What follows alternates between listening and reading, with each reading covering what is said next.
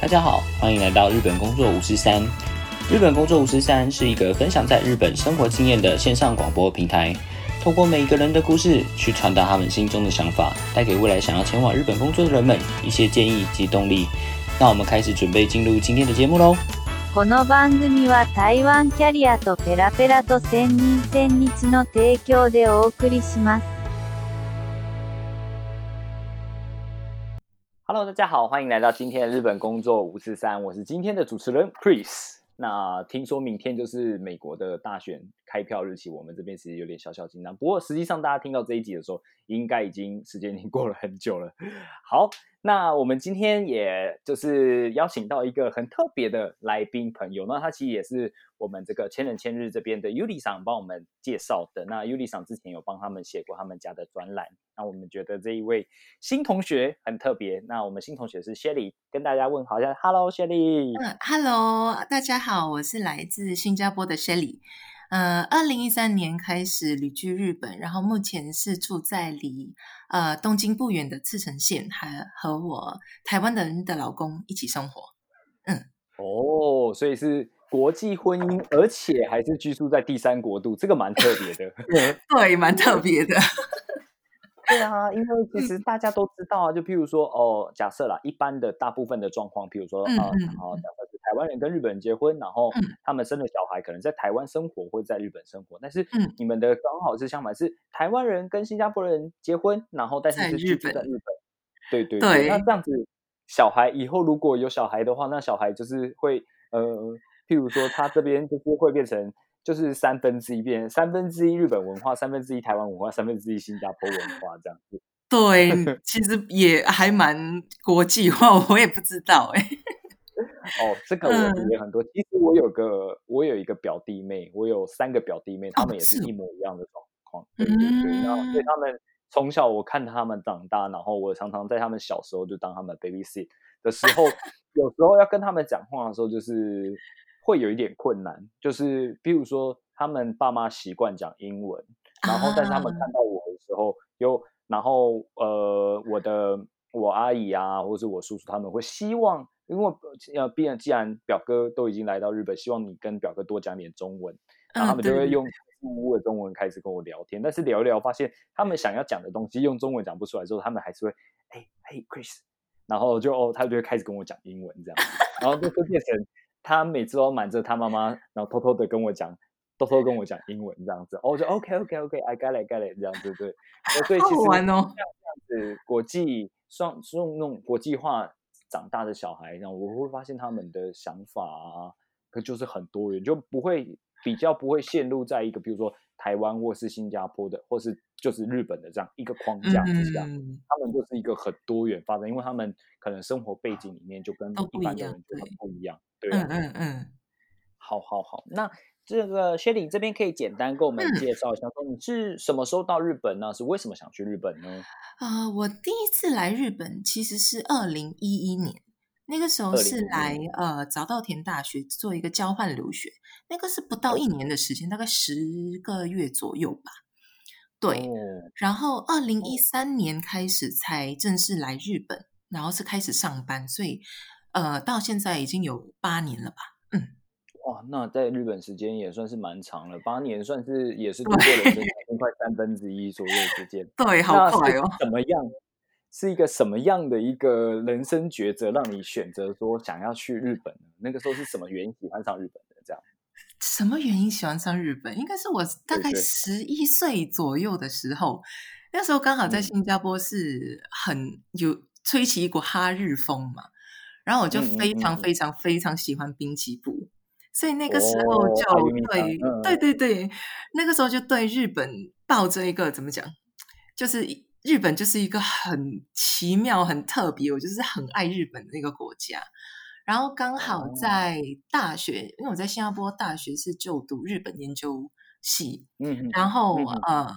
因为都是读呃，因为已经都是修读日本研究系，就想说，哎，不然毕业之后就在新加坡的日本企业 找工作，不然就是直接到日本来找工作，就是嗯嗯，就是一定要跟日本有关。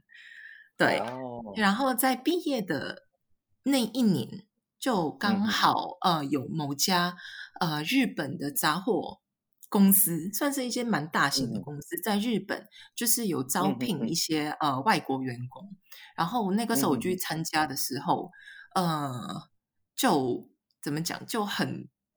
荣荣幸嘛，应该讲荣幸嘛，就很高兴被他们就是录取，然后就有飞到香港啊、日本去面试之后，然后就在毕业之后的两三个月吧，然后就来日本开始上班，然后就到现在，虽然不是在同一家公司，就是在那里只待了三年这样子。嗯，哦，这样子，所以如果要这样讲的话，就是某种程度上面来说，就是兵棋不改 变了你后面十年的人生。对对对对对对。就是这样，我嗯，对啊，我发现你知道吗？不管就是呃，新加坡的观众也好，香港观众也好，还是台湾观众，我觉得大家都被日本的文化影响的很深，而而这个很一开始这个契机点，其实都很小。譬如说，像我的话，譬如说我喜欢日本，可能是最一开始就是因为那个哆啦 A 梦之类的，我就啊，我好喜欢日本哦，这样子，然后一直可能到哆啦 A 梦之后开始接触到。呃，音乐我那个时候一开始最喜欢的也是我人生买的第一张 CD，也是宇多田，对宇多田光的专辑，嗯，对对对，这是第一张专辑。然后那个听到那个 First Love，虽然听不太懂他在唱什么，但是就觉得啊，这个好棒，融化，嗯，对我就觉。得就是莫名的对这个国家有一些憧憬跟好感在里面，真的真的，嗯，哎，那可以方便透露一下，那个时候你最喜欢那个 Ayumi 上的哪一首歌呢？啊，有好几首，有 Voyage，呃，有 M 有 Enroll 就是比较哦，之前的歌，对对对对。哦，我知道那个时候我也是，哎，我不不好意思这样讲，但是我那时候就是非常的痴迷着，就是呃，那时候最喜欢宇多田，然后滨崎步也很喜欢，然后那时候就买了很多张，就是那个时候日本专辑，我甚至也有一阵子也有。迷过杰尼斯的那个哦，对，就是杰尼斯，我很爱 Pinky Kids，嗯，我 Pinky Kids 我也买耶，好爱，超爱他们的，好怀旧，对啊，对，最近前一阵才看到那个新闻上面看到光一啊，然后哇，他们都没变嘞，是他们到底吃了什么？为什么扮演？为什么陪陪伴我们人生二十年，可是人他们都没有变？怎么回事？对他们都还是很帅。对，我就哎，这个到底艺人到底在吃些什么东西？现在大家都不会老了吗？这个哎，真的有点不公平。哦，这样子，好好好。那实际上就是从那个时候，从大学毕业之后，哦，应该说是研究所毕业之后，那来到日本之后，有没有最一开始最冲击你的事情是什么呢？来日本之后嘛，嗯，对比如说生活啊，还是工作，啊还是人际关系，哪一件事情最冲击到？哎，怎么跟我想象中完全不一样的地方？啊，我只能说，来日本之后，生活这方面其实还好，没有太大冲击，因为之前在早稻田留学的时候就已经有一点习惯日本的生活。可是最让我很无法接受的是，可能工作文化吧。嗯，那个我是觉得，嗯，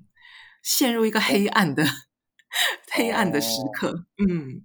因为之前是学生嘛，对不对？对，然后可能还没有看的，就是所谓没有社会化的那么多，然后实际上进入到工作之后，发现哇。日本的工作文化真的跟你是拿比拿什么东西做比较？是跟新加坡的工作文化做比较吗？呃，是新加坡的工作文化吧。其实我是毕业之后就来日本上班，虽然我没有在新加坡当过正式员工，可是，在学生时期我是有在呃一些新加坡的公司，就是可能做一些 part time，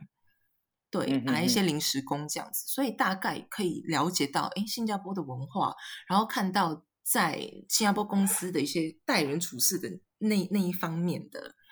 呃，对，然后就跟日本比较的时候，觉得哎，完全是不一样的。而且尤其是我在日本是服务业，嗯在日本的服务业是所有的这呃工作当中应该是最难搞的一一项吧，嗯，所以那个时候去的时候就觉得，哎，呃，我是因为。那间公司聘请我的时候是说，我们就是海外的员工，叫做 Global Shine，嗯，海外社员，如果是要翻译的话。所以那个时候，在公司所有的人，日本人其实都不知道说这一批从海外聘请过来的员工到底是要干嘛的。因为日文跟日本人比的话，一定没有很好，而且有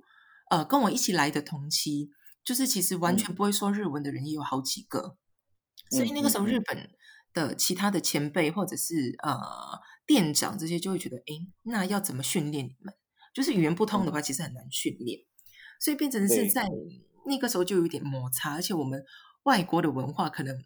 可能讲话比较直白吧。就即使你是老板的话，然后我们觉得你做错一些事情，或者是意见不合，我们会把自己的意见说出来，也不是说要顶撞你，或者不是要给你难堪，只是把我们的想法讲出来而已。可是，在日本其实没有这样的文化，而且我又是呃新 new shine，就是刚进公司的菜鸟。其实通常是不应该要发言，可是，在这些方面就觉得，哎，好像跟新加坡有一点不一样，然后反而在自己不知情的情况下，好像得罪了一些人。嗯，哦，对，对啊，我觉得这部分可能就好像也不是说在学校就可以学习到的东西，这真的是要真的要进入到职场才有办法体会到的部分。而且，呃，这个学理刚刚讲到说。呃，其中有很多人也不会讲日文，那他们当初一开始面试的时候是用英文的方式面试进去的吗？对对，就是在英用英文的方式，然后是在海外面试的。呃，我们总共有四次的面试，前三次都在海外，两次新加坡，一次香港，最后一次才是来到日本的总公司这里面试。对，然后那个时候我记得，呃，最后一场面试是我和其他同事，就是九个人加我。我们其中两个人有问社长，因为那那天社长有在，就问他说：“我们都不会日文，或者是日文不够好，我们有没有办法在公司上班？因为呃，一开始上班就是要到店铺去，那店铺你一定要，因为是服务业，你一定要用敬语。然后店长回答我们的是：不需要啊，你们来了之后就学就好了。哦，那他们那时候有给你们一些？呃，一些怎么样的补救措施，或是比如说加强你们日文的一些方案，或是这部分有吗？嗯呃，那些完全不会说日文的同事，他们是在来之前，公司就准备呃，就安排他们去上日文课，大概上了三个月，就是在他们自己的国家。因为除了新加坡以外，有聘请印尼、中国、香港，还有马来西亚的呃，就是社员。对，会在自己的国家，然后先上三个月的基本的日文课。那我是没有被安排在内，是因为我原本就是日本研究系，然后在日本研究系的时候已经拿到 N one。我来之前是已经有 N one，可是，在绘画这方面就真的还是很差。可是他就觉得说，因为有 N one 了，所以呃就没有再安排我再上什么日文课，就再来日本，然后再练习就好，这样子。嗯，这样子。那你要不要跟大家分享一下实实际上所谓的 JLPT 考到 N one 这件事情，跟在日本生活这呃所需要的具备的日文能力是有落差有多大呢？我觉得对我来说，其实我觉得还蛮大的。你如果说有 JLPT N one 或者是 N 二，那你在日本，你你比如说你要找工作也好，或者是你要转职也好，他们其实会看你的日文程度，他们。可能在面试的时候，有很多都是你可以背起来的回答的方式。他们当然是会用那个作为考量，可是他还是会用你有没有 JLPT 的这个呃怎么讲 certificate 来决定你的日文能力。可是那个只是面试一个过程。可是你要在日本生活，你要在日本跟上司或者是跟同事打交道，或者是有很好的 communication。你其实，在 JLPT 以外，你需要去了解。日本这这个国家的呃语言的文化、沟通的文化，你才可以知道说，哎，日本人在说啊，大丈夫ですよ啊，没没有关系哦，它的后面的含义是什么？ 是真的不要，还是希望你做？可是他不好意思讲。嗯，所以即使有 JLPT One，我觉得，嗯，之后来日本，呃，还是需要可能。多看一下呃日本的电视吧，新闻也好，电视节目也好，其实安利美也好，这些都 OK，就是要继续每天的一直在练习日文。嗯对我我自己对我来说，我觉得呃，个人衡量日文好或不好的那个、嗯。那一把尺是看日本的搞笑节目，就是漫才或者是一些呃对 comedy 的一些节目，你只要听得懂他们在讲什么笑话，而且你笑得出，你的日文就够好。哦，对 我其实到现在有时候会觉得，哼他们为什么全部人都笑成一团，我笑不出。可是我老公，因为他已经在日本二十多年，他完全是嗯。爱死了，就是每看每哦啊笑，我完全不知道他笑什么。这真的就是他们的这个所谓的 communication 的艺术嘛，他们就是对这种对对口跟公咪的地方。那有些笑点就是可能外国人抓不到，并且当地人或是已经在那边非常了解日本文化的人才可以理解的。我相信一定是有这个部分。对那对对实际上，你刚刚讲到的，就是说这个日文程度部分，我相信应该呃很多很多的现在已经在日本工作的一些伙伴们，大家嗯都一定有呃感同身受，因为像上次也有很多其他的来宾也也会就是跟我们讲到这件事情，他说尤其是在跟上司沟通的时候啊，上嗯司每次都是要揣测，你要每次要去揣测上司的心思，他到底要 edis，他说 edis 到底是嗯是 edis 高还是到底是要还是不要呢？对，才很是烦。对，大丈夫，大丈夫。但到底是要还是不要呢？对那就是你做，就是有每次都是那种，嗯、二选一，真心大考验，到底怎么办？然后那时候他心里面就会有一把尺，这样不挤那种感觉。然后呢，哦，对对每次都要这种地方的时候，所以呃，我觉得啊，就是日文程度是一件事情。那当然嗯前提嗯之下就是可能要很了解日本人的想法、思维的部分。那当然嗯，communication 就是如何跟，比如说跟其他的日本的同事啊，或是跟跟日本的上司，甚至就是跟日本的朋友的时候，他们之间的相处的模式跟进退，我觉得这个部分就某种程度上面来讲啊，我觉得以华人来说，我觉得相相较之下啦，嗯我觉得华人比较简单一点，因为毕竟我们可能讲话比较直接一点，就是啊不用。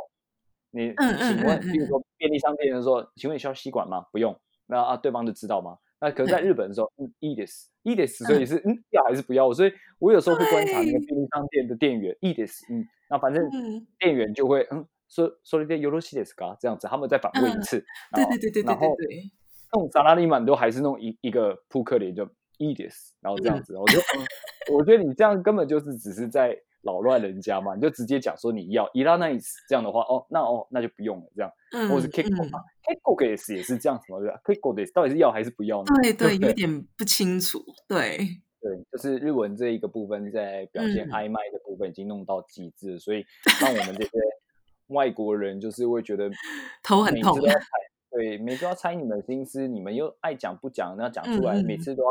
一定要就是要三杯下肚，就要喝了酒之后才开始跟你讲真心话，我觉得、嗯，好辛苦啊。超辛苦的。嗯嗯，那你在日本有遇到些什么样的事情？是因为日本，比如说日文上面，或是沟通上面的关系，然后让你觉得不开心的事情吗？或是嗯，这个的话，可能是刚开始的前前一两年吧，就因嗯为日文虽然是嗯会讲，可是可能表达的方式可能比较冲吧，或者是比较搞不清楚上司或者是前辈想要什么，所以就变成嗯是有跟他们的关系其实搞到有一点僵。然后，其实我在那那家公司换了，呃，就是在不同的店铺，其实换了两三次。嗯嗯嗯可是最后是因为职场霸凌，然后我之后又因为职场霸凌，所以有忧郁症，然后我才离开那家公司。可是到后面的那个霸凌，其实也不是因为我的日文的问题，只是因嗯嗯为说，嗯，那位上司和我的共嗯同目标是想要到总部，然后要被派到海外的呃分嗯分店去，所以变成是我是他的一个共同的怎么讲？呃，竞争对手这样子竞争对手，对，所以他才是会这样子。啊，嗯，簡単で言うとライバル，就是对对对对对，嗯。哦，可是我是在想说，如果那个时候我的日文 有办法表达的够好，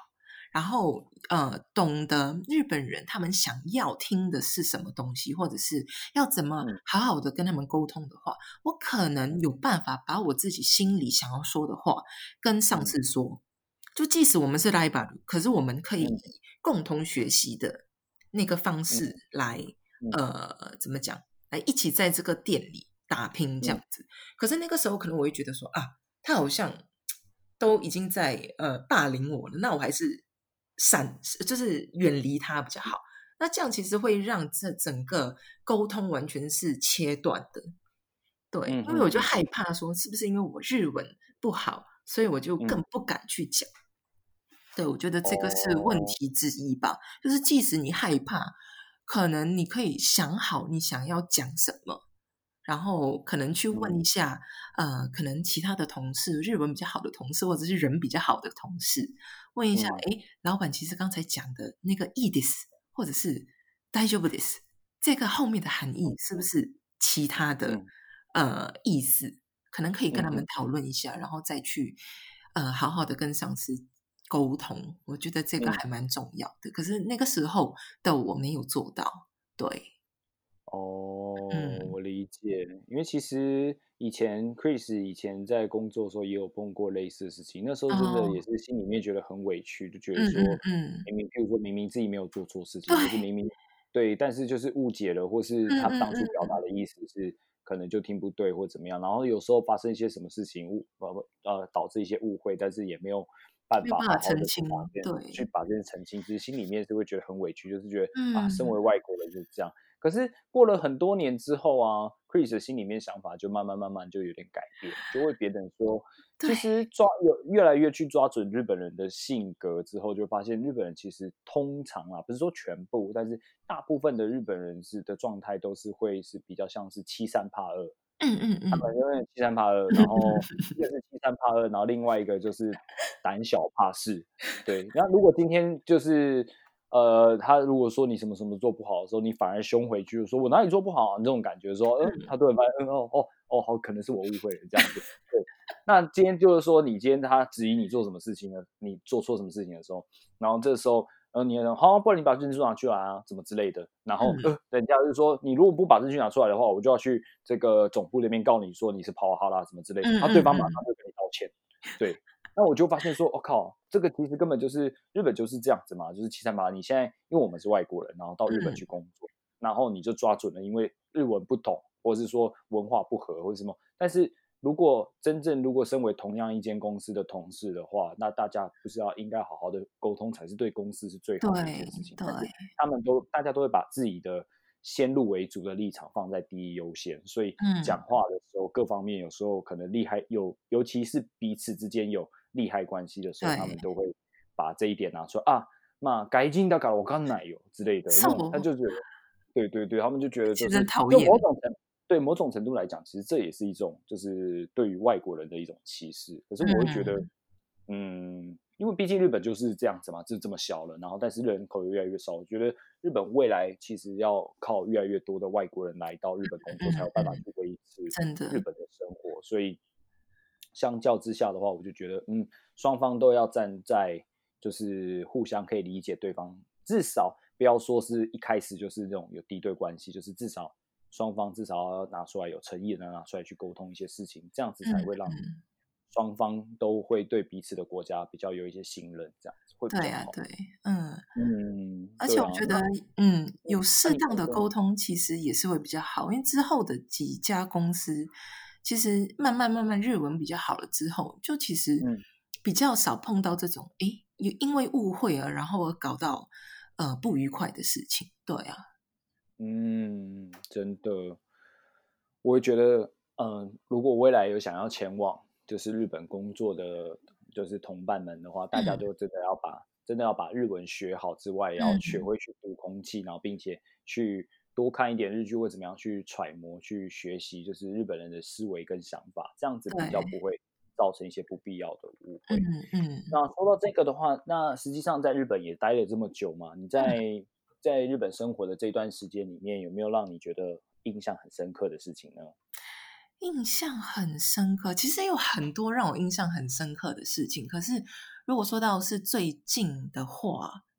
嗯应该是我之后在呃诊所上班的时候吧。嗯嗯嗯嗯，因为在诊所上班的时候，嗯，怎么讲？他的那个整个环境又跟在公司上班又不一样，嗯嗯，就是都是病人嘛。然后怎么说，让我算是很感动的一件事，就嗯是有一位重听的，大概九十八、九十七岁的阿妈吧，就每次嗯来的时候就会，因为是重听，所以他都会很大声的跟我们说话。然后我们都会尽量的去帮他解释今天要看诊的一些内容啊。然后嗯有一天，他就突然间带了好多巧克力，他就说，因为是刚好是应该是 Christmas，就是圣诞节之前，他带了很多巧克力，然后就开始分给所有的人，然后给我们每一个人抱抱这样子。然后那个时候我就觉得说，哎，第一次在日本上班，原来可以有这么大的满足感。哦，嗯，这个是到。我现在为止，因为我已经离开那个诊所大概一年多了，就觉得说这个对我来说，比起之前霸凌的那些不好嗯。的事情的印象深刻以外，就是这位阿妈在诊所上班的这短短一年的时间，最印象深嗯。刻的就是这个吧。嗯。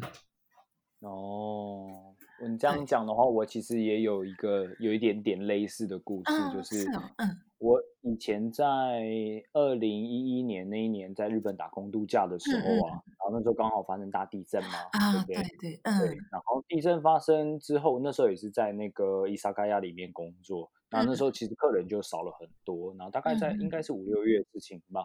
那我那时候在那边上班的时候，有一天我们那个地方就是其实日本人也很多，就是客人客人很多，那也是一个老先生，可能这种也我猜应该也就八九十岁吧，就是年年纪蛮大，他就自己点了一些东西，点了一点酒，就自己在那边角落吃东西这样。他嗯那时候是比较没有客人的时候，然后他就突然说：“哎、那 Kimi 之类的。”嗯然后就哦就过去，嗨，对，怎么样，怎么之类的。然后他就说：“你是哪里人？”我就说：“哦，我是我是台湾人。”这样子。然后那个那个老爷爷他就突然就开始哭了，然后就。对，然后还伸出手来过来跟我握手，我就突然就很惊慌失措，就因为他怎么突然哭了，然后他握着我的手，他就说：“哦，这次地震要不是因为有台湾，可能日本就啊，会很对对严重。对，我知道这个新闻。很谢谢台湾帮助了日本这么多这样子，然后他就开始哭这样，然后我心里面就觉得说，嗯我人生第一次自己身为台湾人而骄傲，我真的是那一次是我嗯第一次这样，然后我也觉得那种眼眶泛泪，就是哦，我没有想到当中台湾人竟然有这么好的事情，这一辈子都没发生过对嗯嗯嗯，对啊，哇，好感人。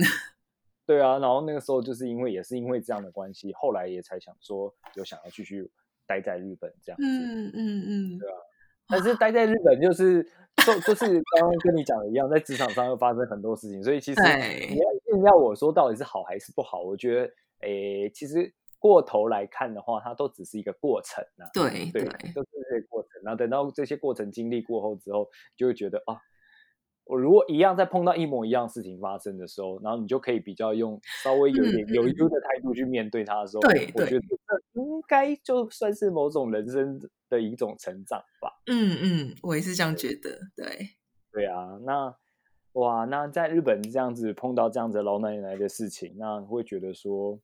呃，怎么讲呢？有时候虽然说是国家跟国家之间文化不同，但是其实我觉得人跟人的心其实应该还是一样的啦。就是对，特别有关于这种那种无私的爱啊这种东西的话，嗯我觉得我很其实很以台湾来讲的话，我蛮羡慕像美国有那种 free hug 有没有？哦，在路上那种 free hug 的那种事情，对对我觉得哇，这种事情在台湾其实有哦，台湾好像也也可以在台湾嗯是有限定的，有限定。对限它只有定哦，对，它台湾这个限定 是在限定在哪里？大概只有一月一号跨年的那个时候。对，就 Happy New Year 的时候，周围的人都可以爆抱一抱这样子。对，就 Happy New Year，大家那时候大家都在很开心的那个氛围之下，所以其实大家就是呃，不是不不太会有那种抗拒感。可是，一般如果在路上或怎么样的那个 free hug 什么之类的话，嗯，其实大家都还是有一点嗯，怕怕的，你是谁？对对 对会有点怕怕的。对啊，那你在日本待的这一段时间里面，会觉得说，呃，以比如说以新加坡人的想法去想的话，你会觉得说，嗯，跟日本人之间到底要一个什么样的相处方式才可以比较融洽一点，或是比较可以去体会到对方的立场或想法呢？呃，我自己本身现在的我是觉得没有，嗯，不需要刻意的说一定要去融入，嗯，他们的人生，因为日本人本来就比较含蓄嘛，就会觉得说，呃，虽然是很好的朋友，可是还是会隔着呃一片墙这样子。然后刚开始的我是觉得说，哎，在新加坡的话，可能会如果是姐妹啊，或者是好友的话，就会把所有的心事都跟对方讲。对，就是我喜欢谁呀，然后他谁不喜欢我，或者是今天发生什么事情，什么都会讲。可是，在日本的时候，刚开始我用同样的方式去对待他们的时候，发现到说，哎，他们好像觉得有一点负担。嗯，就诶，这个人好像把所有的内容、所有的秘密都跟我讲，可是呃，这样子很像很 omo，就是很很重的感觉。然后对他们来说，因为我觉得我都已经把所有的事情都跟你讲了。啊，那你为什么都不跟我讲你的？可是这个是他们的文化，其实他们不大会把自己心里最深、最深的一些秘密跟人家讲。可是我是觉得说，这个要了解他们的文化之后，才会觉得说，OK，虽然是好朋友，可是应该说是家里的事，我不大会问。然后男女朋友的关系，他们之间的关系，我也不大会去。呃，八卦说，哎，你你跟你男朋友几时要结婚啊？什么这些我都不会问，就是出去的时候就是聊普通的，可能工作上可以聊工作的事可以聊，可能去买什么化妆品这些可以聊，然后吃什么东西可以聊，可是尽量懂得不要碰到他们觉得比较私嗯比较隐秘的一些话题。嗯，我觉得这样的话，日本人会会觉得很舒服，然后也不会觉得说很负担，然后自己也可能觉得说，嗯。不需要想那么多，就是普通的出去玩这样子的一个感觉就好。这样子的话，我反而会觉得说，你可以交到更多的日本的朋友。对，嗯，但是我这样子，我就会觉得有一点。当然，我们比如说我们待在日本人的，我们会知道，比如说所谓的像是西利亚伊啊，或是土木大吉啊这样子。那这种感觉之下的话。我觉得好像就比较难去跟日本变成所谓的 tomodachi 的关系，对不对？因为毕竟刚刚如果讲说都是聊一些比较不着边际的话的话，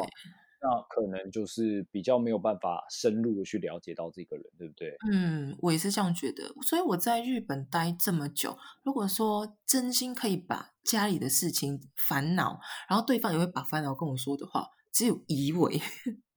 日本就是完全一百八线的日本人，就只有一位，而且是在工作上认识的，就只有他那么一个。然后其他的都是不管怎么努力，好像就是隔着一片墙这样子。嗯，就还是有。也许他们防人的心比较重，对不对？我觉得跟国民性有很大的关系啦。嗯，可能吧。对，可是我觉得也不需要急，对，慢慢来，我觉得就 OK 了。慢慢来，嗯，我我们之前有访问过一些来宾啊，我觉得很多来宾跟我们讲到一些他觉得不错的方法，我觉得大家也都可以参考看看。像是。有些来宾跟我们讲说，你可以去培养一些共同的兴趣，譬如说。你很喜欢去打篮球的人呐，还是你喜欢打网球的人呐，或者怎么样的，就可能在这方面不断的去，就是有在这个领域里面有参加一些活动的话，那自然而然就是你会找到跟你兴趣相同的人。那你聊天聊过一两次之后，其实你慢慢就可以理解说这个人的性格啊，或是价值观什么的。哎，发现这个人还蛮聊得来的话，就可以再进一步的再去约他。对，然后可能就是他们的朋友的方式比较像是那种渐进式的，就是慢慢的、慢慢的、慢慢就是细水长流型。但是他说，大部分日本人是这样，除了冲绳人之外。是哦，对对对。那其实讲到冲绳人，其实冲绳跟台湾的个性有一点点像。其实冲绳以前跟台湾的文化有很多呃有互相重叠到的地方，所以其实像是冲绳人的他们喜欢呃冲绳人的名产是猪脚啊，跟台湾就是一样。对哦，而且离台湾很近，对对，离上台湾很近，所以他们呃很多人在冲绳，他们也离海很近的关系，所以其实他们的想法也比较开拓，而加上冲绳本来就有那个像是美军基地之类的，所以碰到外国人对他们来讲，就是他们也是觉得日常生活的一部分，就不那么的排斥。可是相较之下的话，可能在其他城市碰到的外国人不那么多，那嗯可能大家就是也不知道怎么样去跟外国人应对。但是其实我觉得啦，以亚洲来讲的话，现在譬如说以台湾啊、日本啊、新加坡啊。然后甚至马来西亚，我讲华人族群的这种想法，日本人的想法有差的很多吗？我觉得，嗯，好像没有差很多。嗯嗯嗯，我也这样觉得。对啊，嗯嗯。走，那未来的话呢？现在有打算就是呃，一次现在是已经结婚了吗？对，已经结婚了。然后呃，现在是算是家庭主妇兼学生。家庭主妇兼学生。对，哇，那就是另外一个新的世界嘞。因为就因为结婚之后，我老公他还没有，他虽然是住了二十多年，可是还没有办那个永住啦。所以变成结婚之后，我又没有上班的话，我的 visa 会需要换成是 kazoku tai 嗯，就是呃不能上班的那个 visa，对。所以就把现在，因为他现在已经在申请永住，不过还是要拖，就是好几个月的时间。就现在是在上医疗翻译的课，医疗翻译还有医疗事务。对，哇，那这个又是一个很艰深的学问。我以前看过那个日剧里面有什么妈妈们的战争那种啊，有 有 幼稚园小孩，然后妈妈们就在旁边聊这种，然后我就觉得说啊。日本人的内心戏有这么多吗？就是 不管什么东西都可以这样子八卦，然后互相比较来比较去的。我觉得，嗯，在台湾的话，可能就是比较像是那种，呃，我不是很会讲台语那句，有我们有一句谚语叫做什么？呃，拉萨多，对，忘记了。哎，就是就是随便吃随便长大的意思。拉萨加拉萨多。对对对，拉萨加拉萨多是吗？怎么竟然你还会讲台语，比我还厉害哇！我我很爱看八点档哦。对啊，哦，这个真的是身为台湾人超闹鬼的。不会了，会。对啊，我觉得每一个国家每一个文化其实都有蛮值得学习的地方。那我觉得日本是对于不管是对于这个未来想要去日本的。同学们也好，还是已经在日本的地方，我觉得大家都是在某种程度，一定是有某种程度的喜欢的情况下，才会愿意待在日本这个地方生存。那我觉得很多东西就是不只是像是薛礼这样待在这个日本这么久，我觉得就是连就是譬如说像我这边几几几年的人的话，我觉得还有呃未来还有很多很多地方可以学习的。对，对我我自己觉得说。呃，先撇开说什么找工作也好，要交日本朋友或者日文的这方面也好，最重要的是你真的要很喜欢日本。我觉得你只要喜欢，你还有那个喜欢的那个心在的话，我觉得很多事情还是有办法跨越的。嗯，就现在是往喜欢日本。好的那部分，如果说觉得坏的那部分没有办法接受的话，即使到现在都没有办法接受的话，就也不用刻意勉强自己去接受，就是把心思放在你喜欢日本的那部分就好了。哇，这句话讲的太好了，我就要帮你把这句话表框裱起来。对啊，我觉得很重要啊。真的，我其实刚刚讲的几句话，其实我真的真的深深的同感，就是。不一定要去融入到他们生活里面，不一定要去，就是过度要去，比如说变成日本人那样子。我觉得就是保有自己原本的特色，然后呃喜欢往日本好的那个地方就好了。我觉得看了太多负面东西，其实也没有办法帮助自己成长的话，那不如不要看。对对对，嗯，哇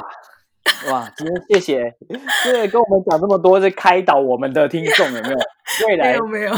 未来要前往。这个日本工作的伙伴，不管是新加坡人也好，台湾人也好香港人也好，马来西亚人也好，我觉得大家都一定要来听一下，就是说